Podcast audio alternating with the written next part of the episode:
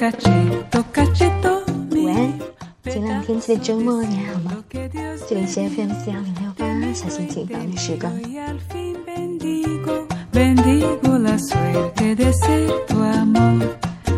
上周的周末，很抱歉放了大家一个鸽子，没有来得及在母亲节给你们送去祝福。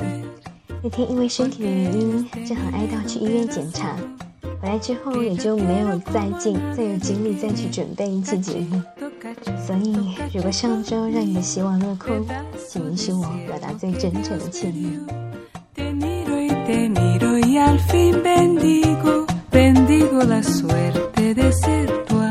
时间一晃，已经到了五月中旬，天气预报说今年的雨季可能要比往年来的更早一点。这也就意味着湿哒哒的日子将和我们不期而遇。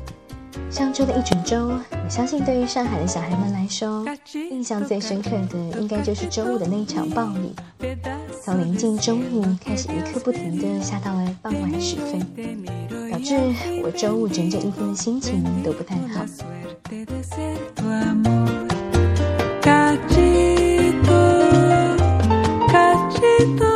一手拿着一把湿漉漉的雨伞，一手又要拿着便当袋，在拥挤闷热的地铁车站里来回的穿梭。因为地铁的换站点的地板是那种很光滑的大理石，所以只要碰到一丁点的水就会变得很滑。我不得不要放慢脚步，才能够保证自己不被滑倒。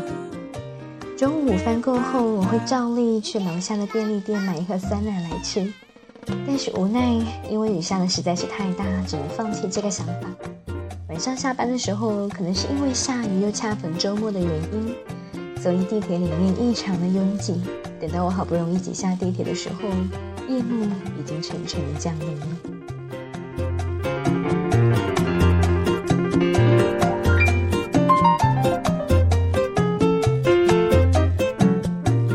家，换上干燥温暖的衣服，走到我一直习惯远眺的窗台边驻足。却偶然间发现了一个顿时让我心情好起来不少的风景。就在我不经意间抬头的瞬间，我发现天空好像一个打翻了颜料的画布，最远处是好像世界末日一般的深黑色，然后一点点挨近出现了靛蓝色，往头顶上看，竟然还能发现一抹一抹的柳橙色，旁边还夹杂着几片乳白色的云朵。雨相比较下午时分也小了不少，从豆大的雨点变成了细细密密密的雨丝。一阵一阵的微凉的风不时地拂过窗边，我就这样一个人安静地站了很久，差点没有错过晚饭时间。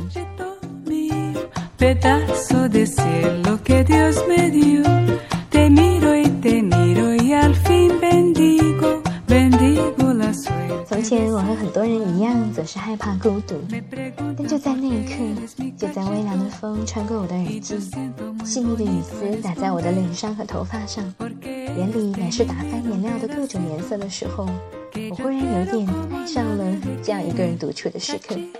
雨天的烦闷和焦躁消失得无影无踪。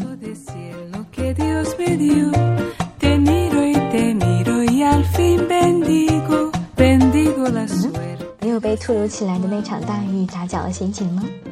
如果有，那么现在恢复了吗？如果你所在的城市正在下雨，而你恰好也是一个人，那么记得找一个能够看到外面天空的窗台，推开窗，安静的驻足片刻，看看会发生一些什么样的神奇的事情。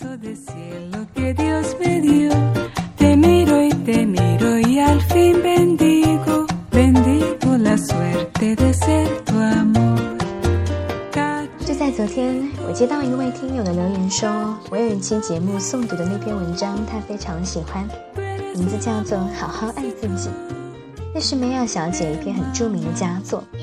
我在空闲的时候，常常会把它们拿出来重新诵读一遍。在我和梅亚小姐的寥寥几次的碰面的时候，她就告诉我。她非常乐意由我来朗读她的文章，而且我也发现每次诵读她的文章，大家的呼声就会很高。那么今天就如大家所愿，我特意的挑选了一篇她最近的新作送给大家，名字叫做《与其理想化别人的生活，不如把自己的生活过成理想。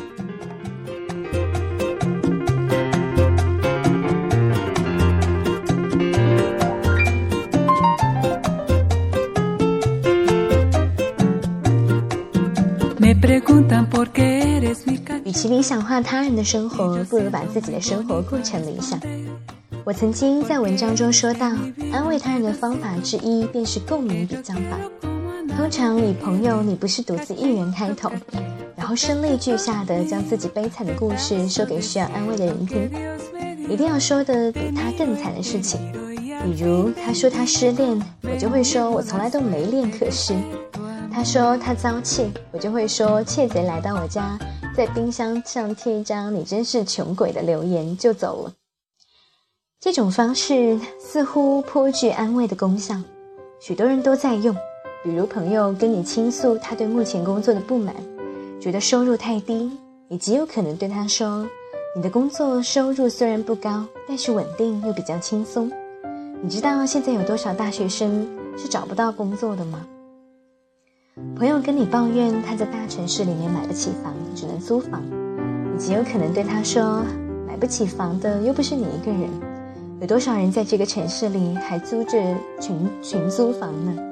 你现在一个人做一个单房，该满足了。”居委会里面的一些社工也在用这种安慰法：你虽然出车祸伤了脚，但现在走路现在走路的样子很难看。但是你看看别人的状况，比你更惨更糟。像张家的儿子、李家的女儿，都在车祸中断了腿，人家不是都活得好好的吗？相比那些在车祸中丧生的，你真的算是上幸运的。认真的探究了这些言论，你会发现他们的核心是：原来比我惨的人还大有人在的优越加幸运的心理。但他们为什么之前不会有这种优越和幸运的心理呢？为什么他们之前会对自己的现状感到不满，觉得自己不幸福呢？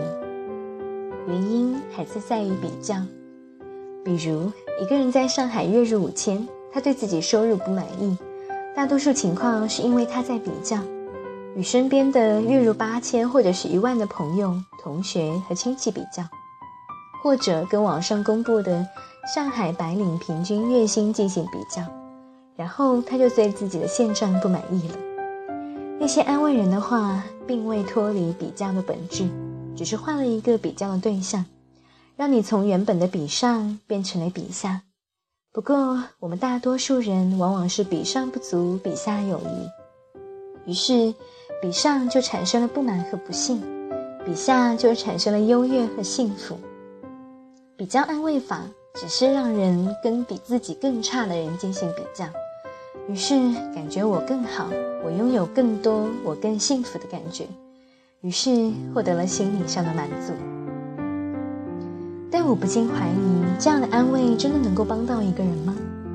这种安慰的效果是不是如肥皂泡，瞬间就被破灭了呢？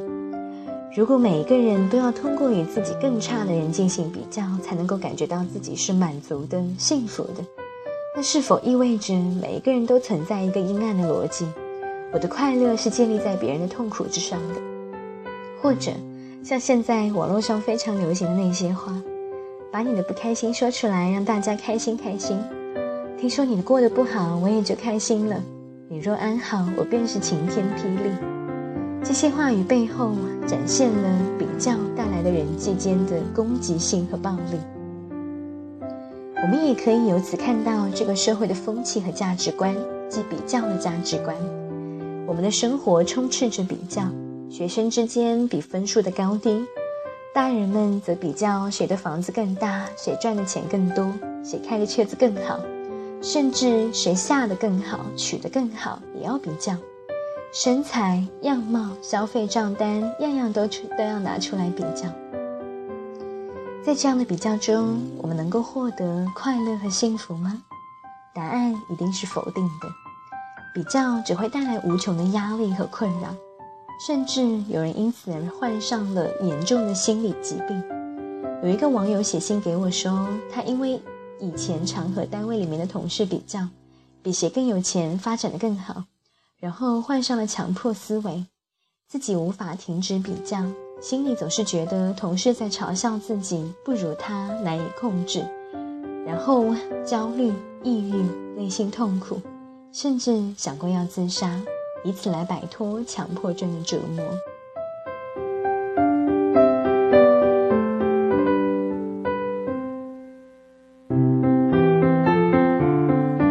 有一位女友告诉我，她决定再也不刷微信的朋友圈了。因为每次看完朋友圈就心情抑郁，对自己和自己的生活更加的不满。因为看到的不是朋友 A 晒出的美美的结婚照，就是朋同学 B 发出的欧洲七日游的旅行照，亦或者是同事 C 在看车展准备买车的宣言，还有那些买房了、恋爱了、涨工资了、有人送鲜花、参加比赛获奖等等信息。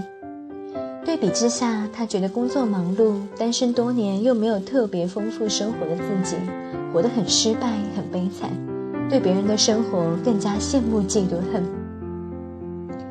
这几天，一个 Facebook 上很火的短片《我的鞋子》在微信的公众号上疯狂的转发。视频里面，一个男孩穿着一条破烂的裤子以及一双开着大口、露出全部脚趾的鞋子，坐在公园的长椅上。他想象着别人会如何的嘲笑他，心情很苦闷。然后他看到另外一个坐在椅子上的男孩，衣着干净而整洁，还有一双崭新好看的球鞋。这一下他更加郁闷痛苦了。从那个男孩身边走开，坐在树下。然后这个男孩闭上眼睛，开始用力的祈祷：“我想要变成他，我想要变成他。”等他睁开双眼，他坐在长椅上，衣着干净，穿上崭新好看的球鞋。这时，一个大人推来轮椅，说：“抱歉，让他久等了。”不远处的树下，另外一个男孩开心的欢呼和奔跑着。显然，这个短片也是在用这个比较的原理，告诫人们不要羡慕别人的生活。你虽然穿着破烂的鞋子，但你好歹还能够自由的奔跑。跟那些双脚残疾的人比起来，你幸福多了。但从这个短片里，还可以看到理想化他人是如何让我们自己不快乐的。短片中的男孩和前面提到的女友一样，都在羡慕别人的生活，因为他们没有看到那些被自己羡慕的人，其实也有自己的痛苦和悲伤。我们看待别人的生活总是片面的，我们总是在无意识的美化和理想化他人的生活。他人的生活在我们眼中是过滤掉痛苦和缺憾的，呈现出完美又幸福的一面。我们总在不自觉地将他人的生活用美图秀秀修改之后，与自己的生活进行对比，后觉得自己活得更惨。我们将生活分裂成两个部分，一部分是别人美好和幸福，另一部分是自己的痛苦和不幸。就像托尔斯泰在《战争与和平》中说的那句话：“世界现在为了我而分为了两半，一个是他，那里充满了欢乐、希望、光明；另一半就是没有他的世界，那里充斥着沮丧与黑暗。”一直以来，我都能够收到一些读者和网友的来信，他们表达对我文章的喜爱之情，也表达对我自由职业生活的羡慕。羡慕我能够做自己喜欢的事，过自己理想的生活。前几天收到了一封类似的邮件，这位网友问：怎么样才能够做到像我一样？他还说：我向往的生活就像你一样，写作、阅读、跑步、旅行和美食。我把这封信念给家人听，他们说：哦，这位读者把你理想化了。你的生活中除了写作、阅读、跑步、旅行和美食这些美好的东西。还有其他不美好的东西，他并没有看到。我只好老实的告诉他，写作与跑步并不是一件非常开心的事情。我今天早上跑了三公里，当时又累又热。每天伏案写作，我也倍感孤独，因为工作很忙。我有两年没有进行长途旅行了，每次只能进行短途旅行。我想你把我的生活理想化了。每个人的生活都有快乐，但一定。也会有痛苦。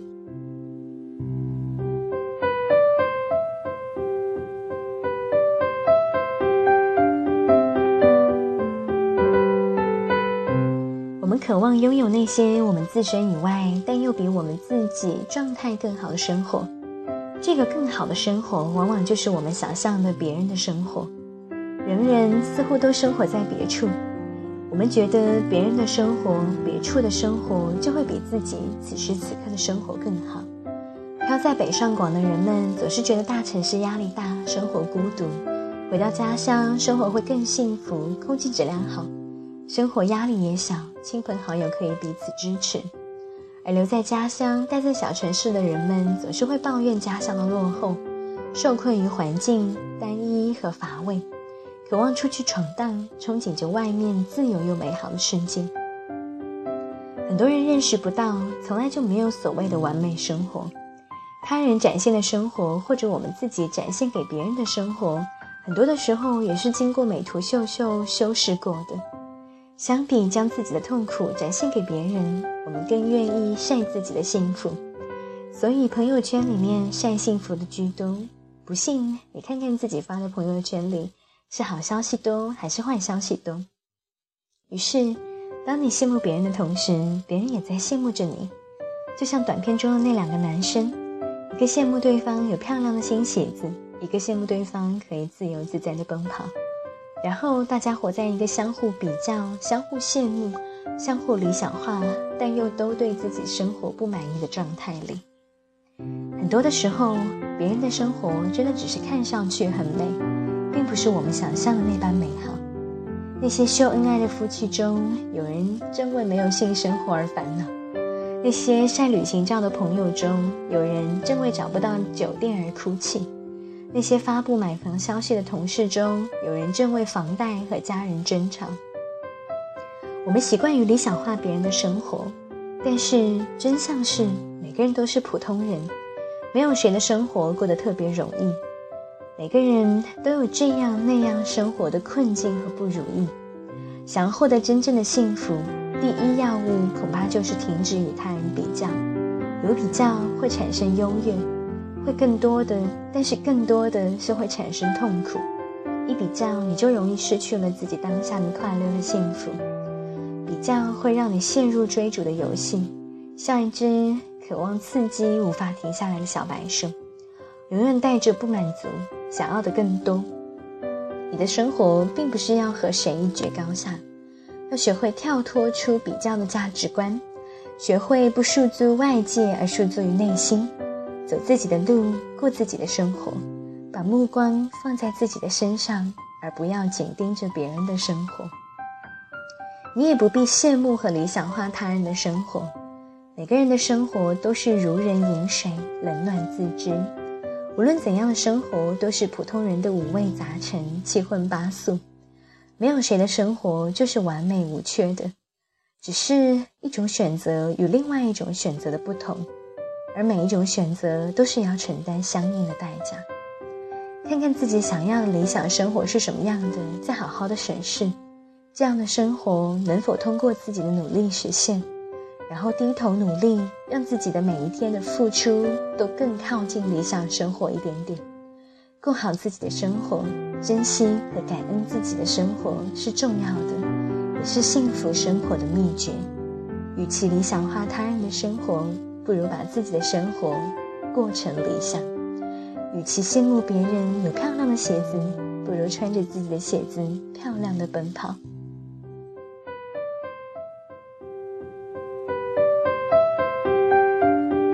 感谢您的聆听，我们下期节目再见。